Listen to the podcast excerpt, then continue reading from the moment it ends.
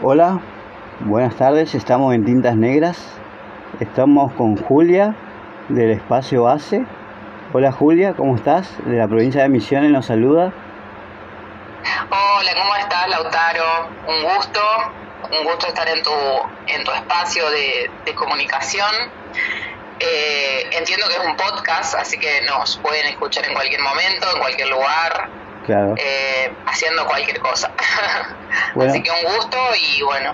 Julia no solamente, es no solamente se dedica eh, a, ser profesora, es licenciada en comunicación, marketing, en redes sociales y también incursionó en el teatro y tiene un, un, espacio propio que se llama Espacio Base y nos va a comentar un poco de todo.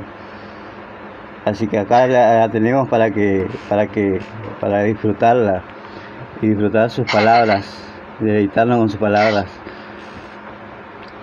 Contanos. bueno, muchas gracias. Gracias a vos, Julia. ¿Querés decir algo para comenzar? Eh, bueno, mira, estamos ahora en misiones y si escuchan que, que se, escuchan así unos entrecortados es porque como trabajo en redes sociales me mandan mensajes. Y acá en Misiones es un día feriado porque es el día de la bandera, es el día provincial de la bandera de Misiones, también es el día de Andrés Bacurarí que para toda la zona del NEA es un referente porque bueno es el, el aborigen, caudillo que nos dio independencia, ¿no? Así que es Andrés Guacurarí Artigas. Y también es el Día Nacional del Mate, que es un compañero, un compañero para todos los trabajadores de la cultura, así que, y para, para el trabajador en general. Así que bueno, en este día igual se trabaja y con alegría, con la mayor posibilidad de alegría posible, porque bueno, esa es mi, mi modo de vida, ¿no? Tratar siempre de, estar alegre más allá de, todas las situaciones que atravesamos en el día a día. Así que bueno, Lautaro es un gusto para mí y espero que, se entretengan un rato escuchándonos. Y eso es que bueno, acompañarlo en esta en este día y después lo pueden escuchar en cualquier momento. Contame Julia, que muchos hablan de cultura, pero, ¿cómo surgió la palabra cultura y qué es cultura? Porque muchos muchos hablan de cultura, cultura esto, cultura lo otro, pero para vos, ¿qué sería cultura y cómo, cómo comenzó la palabra cultura a utilizarse? Bueno, es una, una pregunta difícil, compleja, amplia, muy amplia eh, la cultura eh, para mí es, en plural, ¿no? O sea, es algo que, hay que aprender porque en realidad yo también lo digo como singular, pero ¿por qué es plural? Porque está con ese, ¿no? Como culturas. Eh, porque hay muchas culturas, hay muchos modos de ver, de estar en el mundo y son un, como un conjunto de, si, si, googleamos nos dice un conjunto de conocimientos, de ideas, son tradiciones, son, costumbres. Y bueno, cultura es esto, por ejemplo, es la, la posibilidad de hablar, el lenguaje, el código común que tenemos, eh, que nos entendamos o que no nos entendamos, que disentamos, pero que cada uno trae consigo, como, como que son eh, cuestiones arraigadas, eh, muy profundas y a la vez muy simples, porque a la vez están todos los días con nosotros esto de, bueno, de saludar, de cuando pasó la pandemia, por ejemplo, eh, nos empezamos a dar cuenta de todas las, las culturas que teníamos y las costumbres, ¿no? Porque nos empezó a pasar que no podíamos saludarnos con dos besos, no podíamos compartir el mate, o bueno, o con un beso en el caso de, de, las personas que viven por ahí más en la capital, acá en, en la zona nuestra son dos besos y, y si nos iríamos a, a, Paraguay o a Brasil son tres besos, ¿no? Y bueno, y todo eso cambió en el ambiente del teatro y, y en el ambiente más del cuerpo se abrazaban, ¿no? Antes de la pandemia. Cuando pasó de la pandemia que no tuvimos que tapar los rostros, que nos tuvimos que alejar unos de otros, nos costó mucho y bueno, eso también es cultura, ¿no? O la cultura son las canciones, son los arrullos que nos hacían nuestras madres cuando, cuando nos acunaban, eh, por eso es algo muy profundo que está dentro nuestro, también son los, los modos de vestirnos, los modos de decir lo femenino, lo masculino, eh, por eso también todas las disidencias que hay, que hay hoy en realidad estuvieron siempre las disidencias y la, diversidad, por eso la cultura es muy diversa, bueno, hoy estamos viviendo también el Mundial eh, y que ahí también podemos ver las distintas culturas. Eh, la cultura es un territorio complejo, entonces también eh, en realidad hay luchas, hay, hay guerras, hay... por eso a veces también el lenguaje nos permite eso, ¿no? Nos permite comunicarnos, tratar de encontrar sentidos comunes y, y tratar de construir sobre esa base, sobre la base de lo común, de lo comunitario y aunque tengamos diferencias, porque siempre la vamos a tener, ¿no? Y, que está bien que así sea, si no sería muy aburrido, eh, sería un mundo de un solo color, entonces es lindo que tengamos muchos colores, bueno, la bandera aborigen es de muchos colores, la bandera de las diversidades también, de Así que me, me, interesa pensar así las culturas, como, como en plural, diversa y de muchos colores. Y de esa forma tratar de convivir. Espero en, esa respuesta haberte dicho algo y haberles dicho algo a la audiencia. Sí, lo diverso y los multicolores, eso está bueno. Contame, ¿vos pensás que la pandemia ya pasó y cómo viviste la pandemia, lo, eh, lo cultural con la pandemia?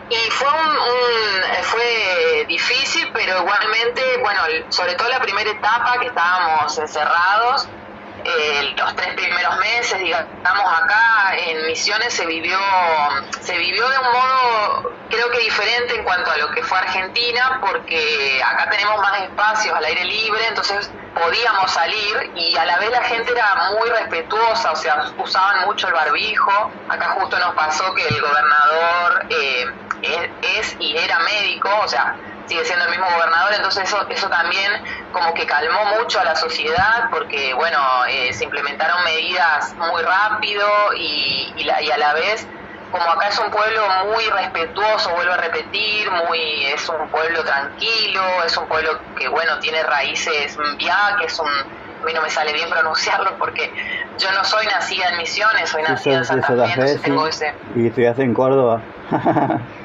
claro, por eso, entonces tengo tengo esa multiculturalidad también adentro y bueno, nada, acá se pasó tranquilo, pero a la vez sí, por supuesto que en la cultura fue complejo porque al obligarnos a estar encerrados nos obligó a pensar mucho, a reflexionar sobre nuestro trabajo. En el caso de mi pareja, que es actor, no podía actuar. Entonces, no solo es una cuestión económica, sino es una cuestión de necesidad de expresión, ¿no? El que, el que tiene el arte adentro necesita sacarlo, necesita mostrarlo necesita el otro, porque en el caso del teatro siempre tiene que haber eh, alguien que mire y que, y que bueno, sí, que haga, que se exprese, ¿no? Que, que, también si le gusta aplauda o se ría, o bueno, es el convivio que, que llama Jorge Dubati. Eh, así que nada, en ese caso lo que hicimos fue pensar una obra, seguir ensayando, ensayábamos por internet con los compañeros, eh, y bueno, y hoy está puesta esa obra, es una obra que se trata justamente de un encierro de dos personas que están encerradas y bueno, si bien la obra fue escrita antes de la pandemia, eh, tenía que ver con esa situación y bueno, muchos de los trabajadores de acá de la cultura les pasó lo mismo, o sea, eh, reflexionaron mucho y sacaron después de eso obras que tienen que ver con esa situación. Y bueno, y en nuestro caso también estrenamos con barbijo y todo en eh, la audiencia y fue muy en, el público, digamos, el público estaba con barbijos. Y fue muy emocionante también porque las personas lloraban y no por la obra, sino por la necesidad de estar reunidos, de estar juntos, más allá que estábamos con barbijos, separados y con todos los protocolos que había en ese momento, eh, pero igualmente las personas muy agradecidas y, muy emocionadas de poder vivenciar esa experiencia. Así que bueno, también pasó eso y nada, lo, vivimos y, agradecemos al universo, a la vida, eh, poder seguir hoy contando esta historia, ¿no? Porque hay muchas personas que, que lamentablemente no pudieron o la pasaron muy mal. Y cultura yo creo que también es eso, la experiencia de reflejar lo cotidiano, ¿no? Sí, Sí, tal cual, Lautaro. Así es. Vos también sos un trabajador de la cultura. Sabés tanto o más que yo. Así que sí, sí, y sí. contame, ¿cómo es tu, tu, tu transitar por el teatro? ¿Cómo es tu transitar por el teatro? ¿Cuántas obras tenés planeadas, eh, hiciste y cuántas obras tenés planeadas hacer? Bueno, eh, mi transitar en realidad es raro porque yo no soy ni actriz, ni, ni eh, no soy lo más, lo más cercano al teatro que las personas dicen, bueno, si haces teatro tenés que actuar, ¿no? Y yo en realidad soy comunicadora y empecé en el teatro porque... Eh, porque me empecé a dar cuenta que había muchas personas detrás de escena, o sea, todas las personas que, que están acompañando a los actores, que, bueno, que son los que escriben las obras, las personas que iluminan, los que hacen los vestuarios, los que maquillan, todas esas personas y eh, por ahí había un solo espectador. Entonces yo decía, ¿cómo puede pasar esto? Y ahí fue que empecé a tratar de comunicar. Y aparte, ¿por qué? Porque yo venía de un pueblo muy chico en el que había teatro, pero eh, no había tanto como en Córdoba, ¿no? Cuando me fui a, estudiar allá me empecé a dar cuenta que había muchas salas, tanto oficiales como independientes, y bueno, y eso fue lo que, el, digamos, el bichito que me motivó. Y hoy, hace ya, yo ya tengo 40 años y, me arriesgué, digamos, a, a dirigir una obra, considero que, que no soy directora, más allá que bueno, ya ahora vamos por la segunda obra que aparece mi nombre como directora. Pero digo que no soy directora porque creo en la construcción colectiva, común, aunque muchas personas, eh, por mi forma de ser, que vos ya me conocés porque fui tu profe, que hablo mucho, que me expreso y que por ahí me impongo. Pero también dejar, dejar la participación al otro, eso también es importante. Claro, eso es lo que más me gusta y aunque a veces me cuesta porque más vale que, que, que todos los que nos dedicamos a la gestión cultural algo de, de artistas tenemos adentro, de ego también, ¿no? Pero creo que es importante y eso es lo que más me gusta del teatro, esa construcción colectiva y, que si no, es como un arte como el cine, para por ahí para las personas que, que nos están escuchando y que les es más cercano el cine es un arte que, que involucra muchas disciplinas, ¿no? Eh, para que haya teatro tiene que haber música, tiene que haber, bueno, baile, puede haber de todo. Entonces, eh, y de hecho también es como muy primitivo en cuanto a la comunicación, porque antes que exista la televisión, la radio, que son como todos mediados, existía el teatro, ¿no? Entonces, bueno, y nada, y ojalá Lautaro que sigan existiendo obras en mi vida, porque mi vida es teatro de cierta forma, o sea, eh, lo necesito para vivir, es como, como el mate. Así que bueno. Estaba la pregunta, ¿es difícil mezclar la sonoridad con el teatro, lo, lo, lo sonoro, los efectos sonoros en el teatro o no? Y sí es difícil porque siempre eh, dependemos de la técnica, ¿no? Y, bueno, la por ahí, por eso lo más lindo es que el actor haga los sonidos solo, o, bueno, o esté en vivo un músico, eh, o el músico también sea actor, intérprete. Es difícil porque, porque bueno, eh, si, si son efectos sonoros que por ahí se, se graban o, o se en ese caso necesitamos no solo de un profesional que sepa el tema, sino de la tecnología que nos ayude. Y siempre sabemos que a veces es más fácil confiar en los cuerpos humanos y pensantes que en la tecnología que es apretar un botón y que, y que funcione bien, los cables que estén enchufados. Parecen cosas muy obvias, pero no siempre es así, más cuando vimos en en territorios como, como el tuyo o el, o el mío, en mi caso en Misiones, que hay mucha humedad, hay cables que, que uno conecta todo y en el momento llueve o, bueno, o hay relámpagos y bueno, entonces siempre los cuerpos humanos como que se adaptan. Esa es la maravilla del ser humano. Claro, son adaptables el cuerpo humano.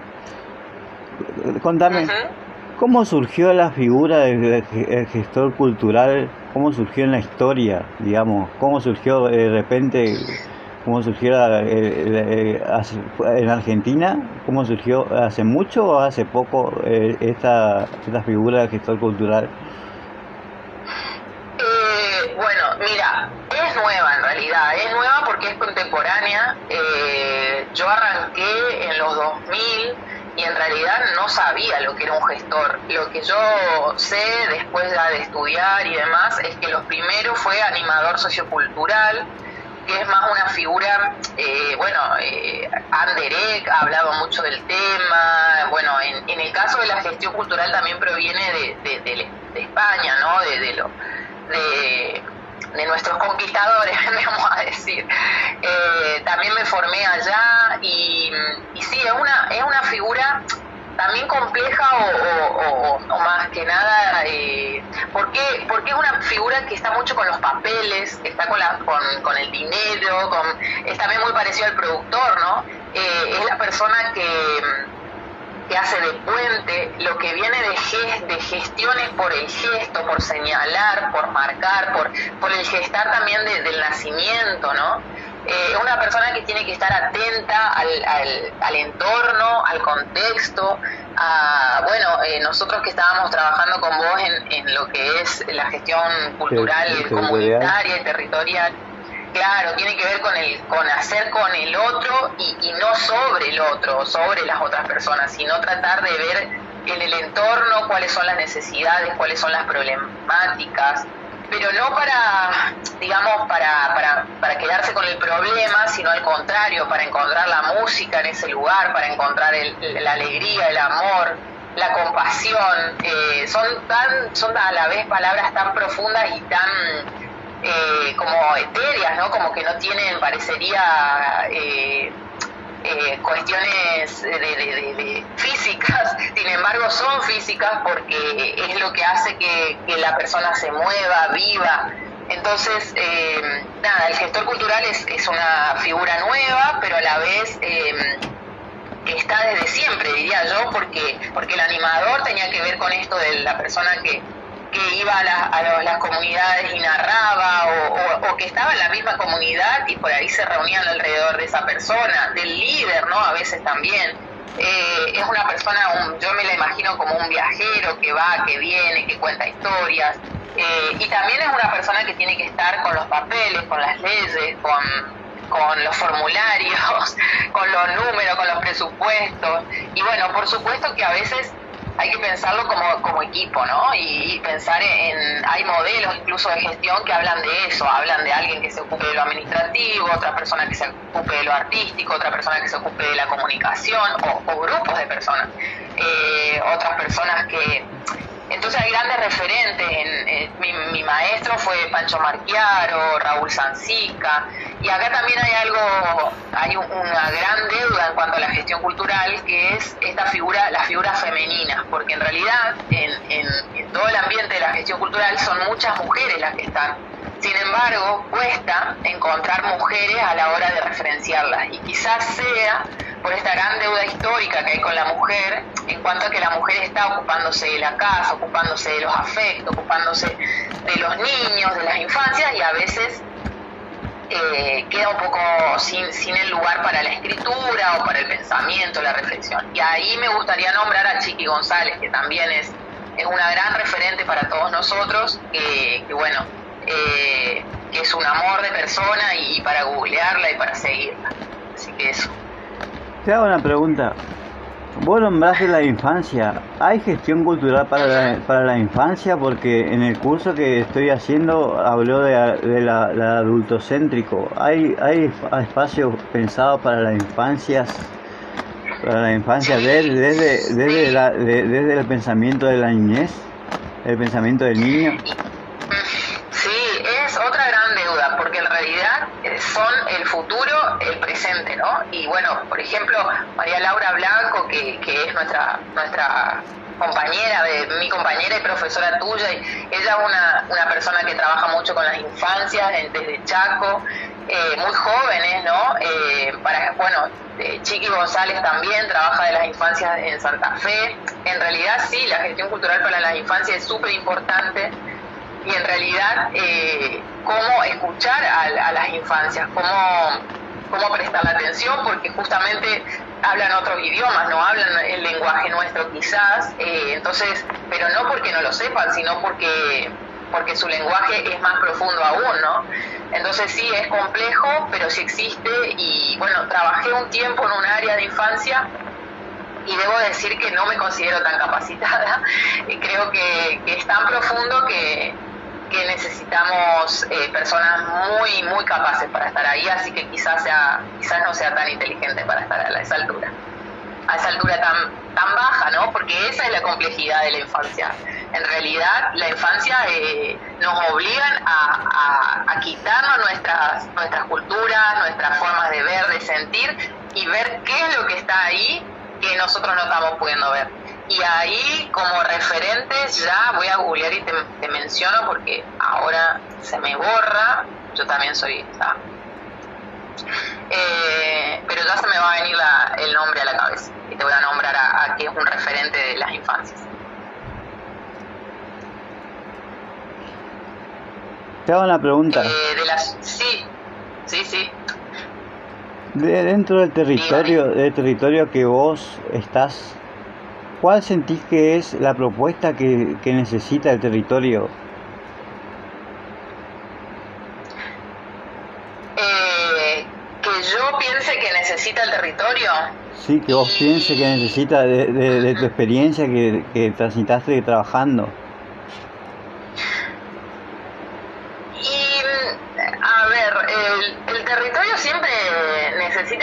escuche, que se le dé lugar. Eh, concretamente acá en Misiones hay mucha música, es muy musical Misiones.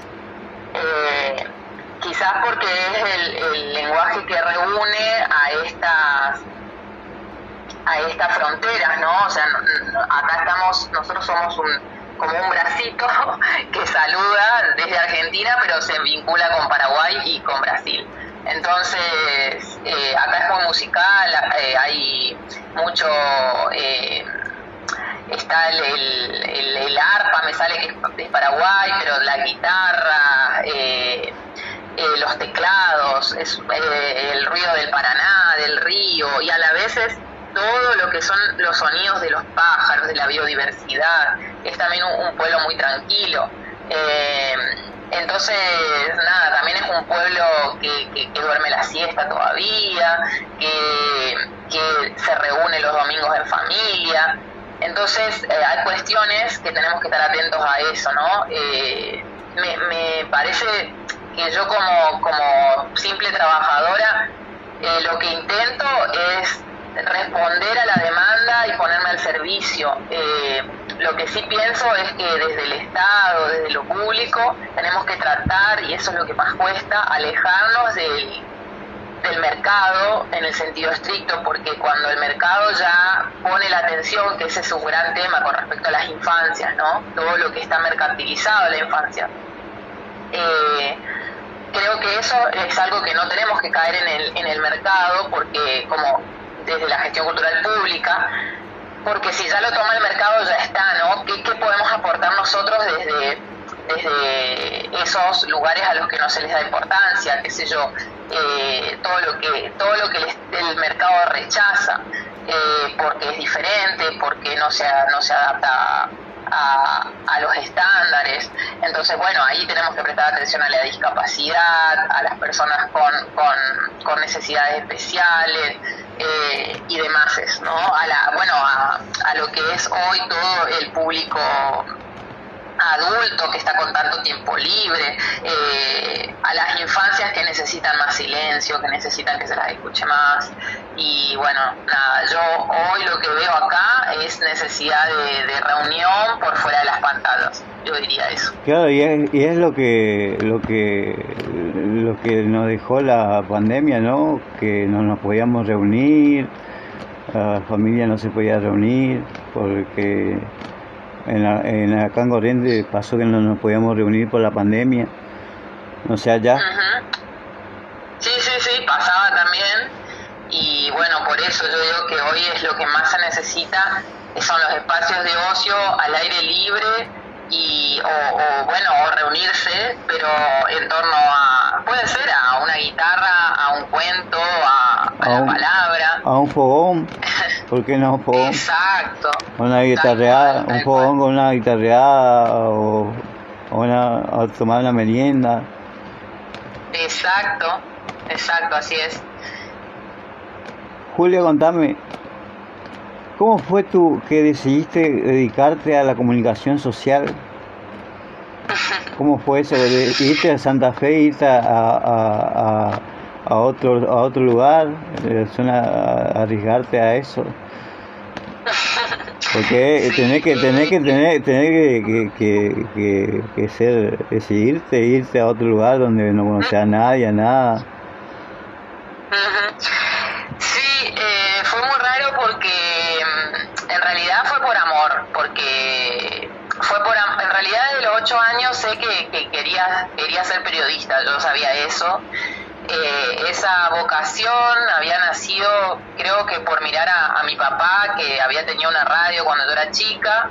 Nos vinimos a Misiones eh, buscando un mejor pasar. Nosotros vivíamos en Santa Fe y mi, padre y mi madre deciden, sobre todo mi padre, se, se enamora de Misiones y se decide venir acá y bueno, a tener más contacto con la naturaleza nos fuimos a vivir a un pueblo muy, muy chiquito que tenía 10 años, que justamente es Andresito, en, en honor a este Andrés Guacurarí del que contaba hoy.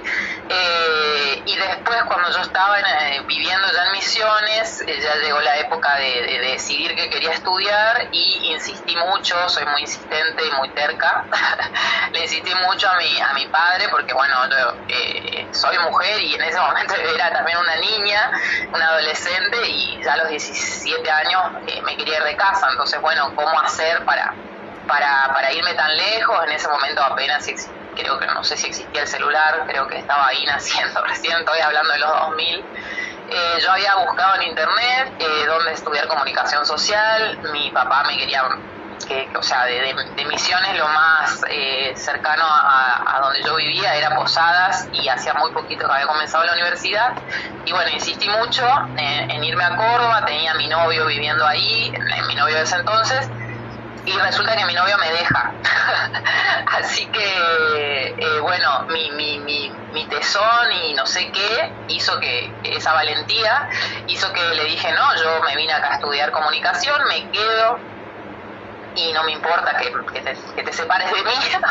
Así que sí, seguí y bueno, hay una, una gran comunidad de, estudiantes y, demás ahí en, Córdoba que, me cobijaron, personas que yo no conocía, solamente conocía a una compañera que había ido conmigo.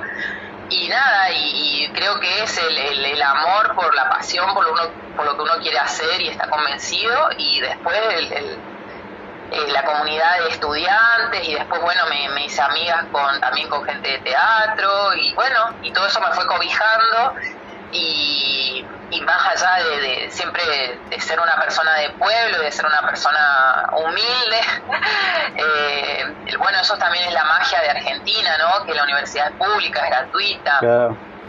Eh, y bueno, esta posibilidad también que tengo del lenguaje, ¿no? Siempre fui una persona de hablar, de, siempre leía, también escribo y bueno, todo eso me fue abriendo puertas más allá de mis dificultades, porque también las tengo.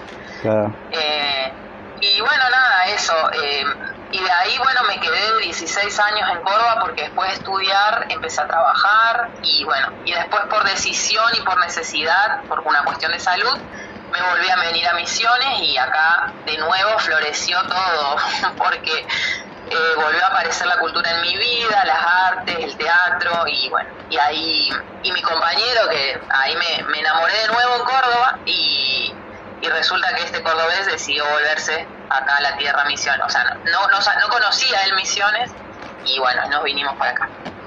Te hago una pregunta, vos que estudiaste en otro lado, ¿sentís que hay un apoyo del Estado por parte para, para las personas que estudian en otro lado?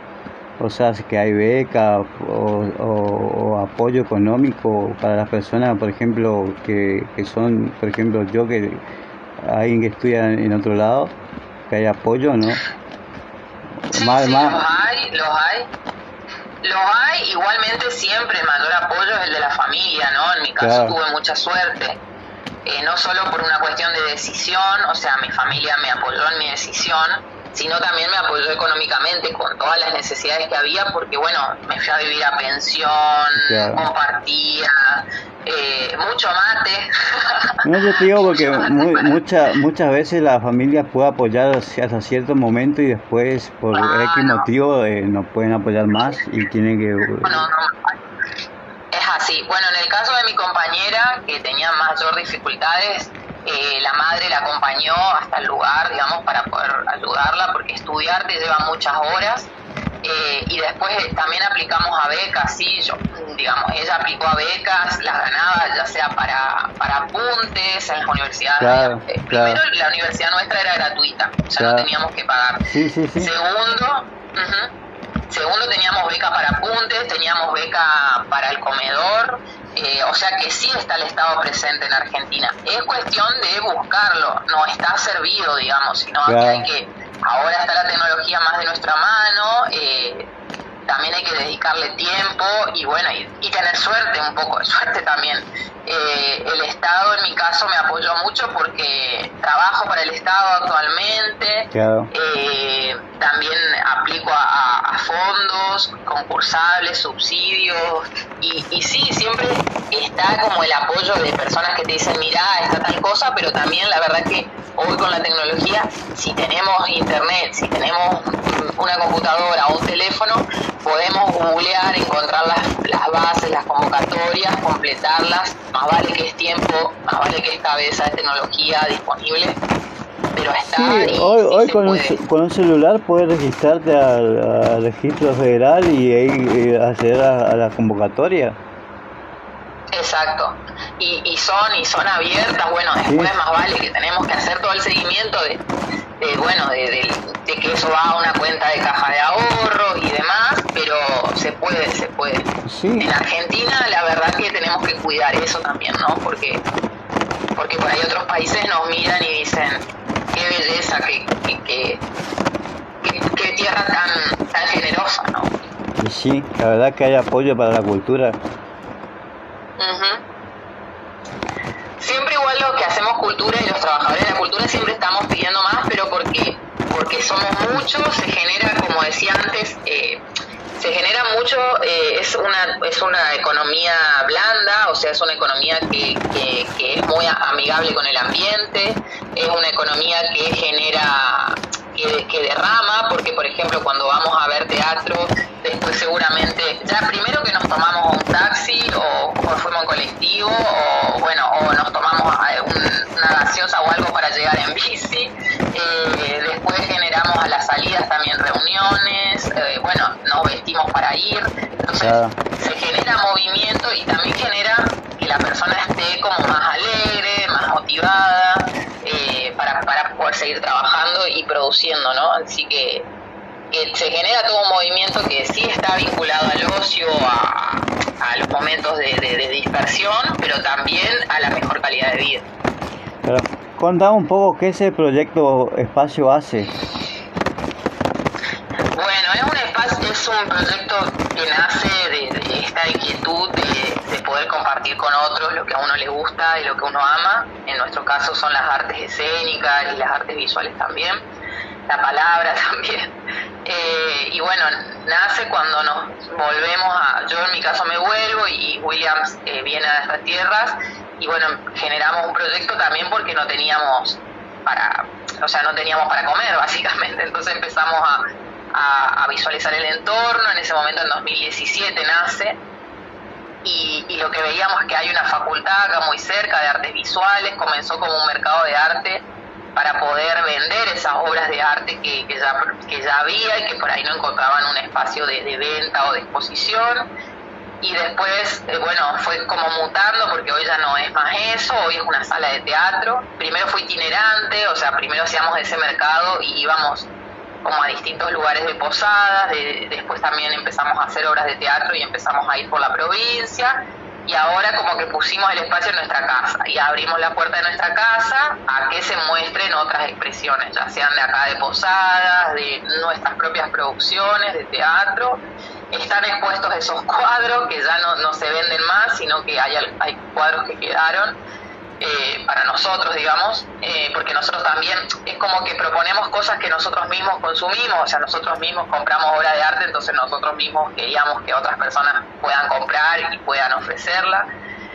Y bueno, y hoy es eso, hoy es una sala de teatro. Eh, ahora mismo estamos montando luces y, y demás, William en realidad, yo estoy hablando con vos, para, tenemos funciones el, jueves, el viernes, el sábado, en general no trabajamos los domingos, para respetar un poco esto de que te contaba antes de la tranquilidad de misiones.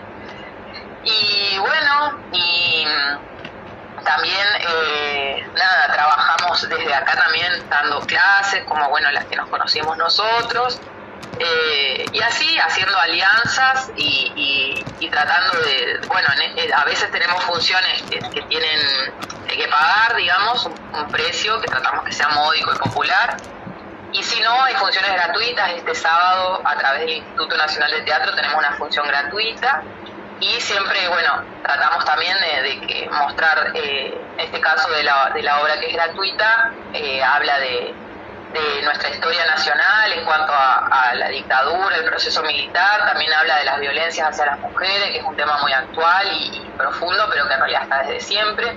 Así que eso, tratamos de, poner temas también que sean eh, de, reflexión, de pensamiento y, y, bueno, no solo de diversión pura y nadie.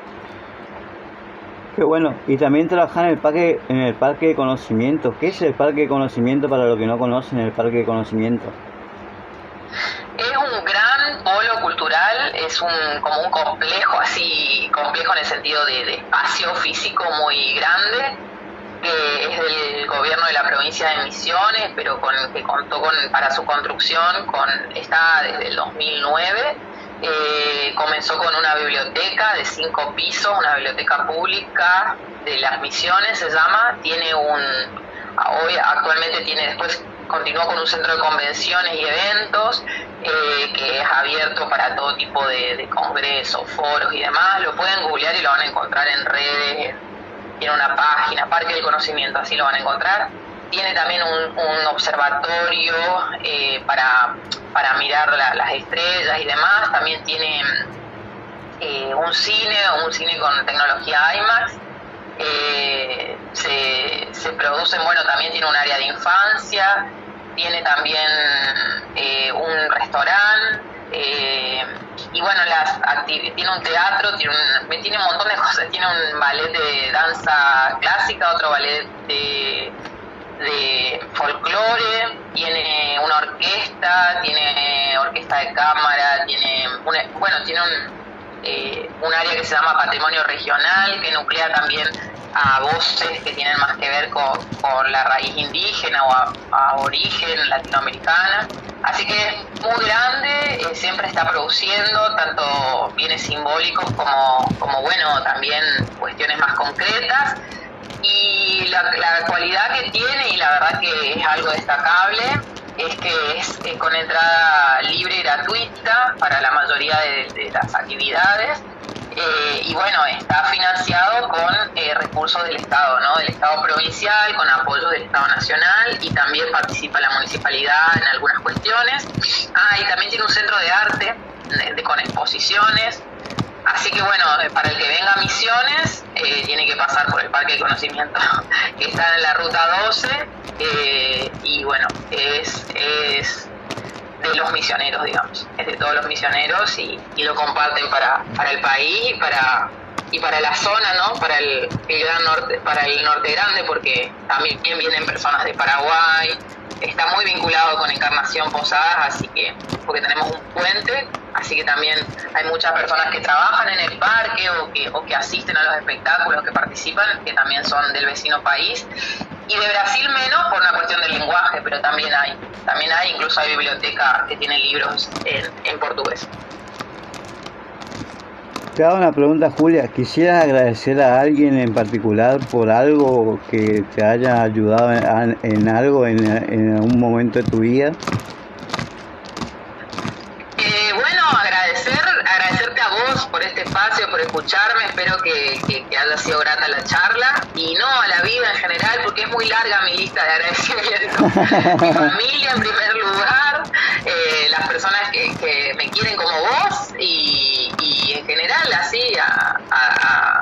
mi pareja y, a mis amigos y a todos los que me mandan porque hay veces que, que parece algo de perogrullo, algo muy repetido, pero tenemos que saber que estamos en esta vida gracias a todas esas personas que, nos contienen. Y para terminar la charla, ¿algo que quieras lograr para el 2023?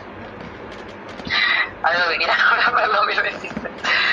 Ay, eh, estar un poco más tranquila, o sea, le dedico mucho al trabajo porque como es mi pasión y como me encanta, eh, y poder viajar más, eso es un, deseo de poder viajar más porque, bueno, la pandemia me, y el espacio propio me, me, me, me, llevó mucho a estar sentada y a estar muchas horas frente a la pantalla y bueno, quisiera poder viajar más y, y ver más la naturaleza y las expresiones artísticas con mis propios ojos y no tanto con la pantalla. Ese sería mi deseo, viajar y poder mirar todo y escuchar y sin, sin la mediación de nada. claro, está bueno. Bueno, Julia, te agradezco.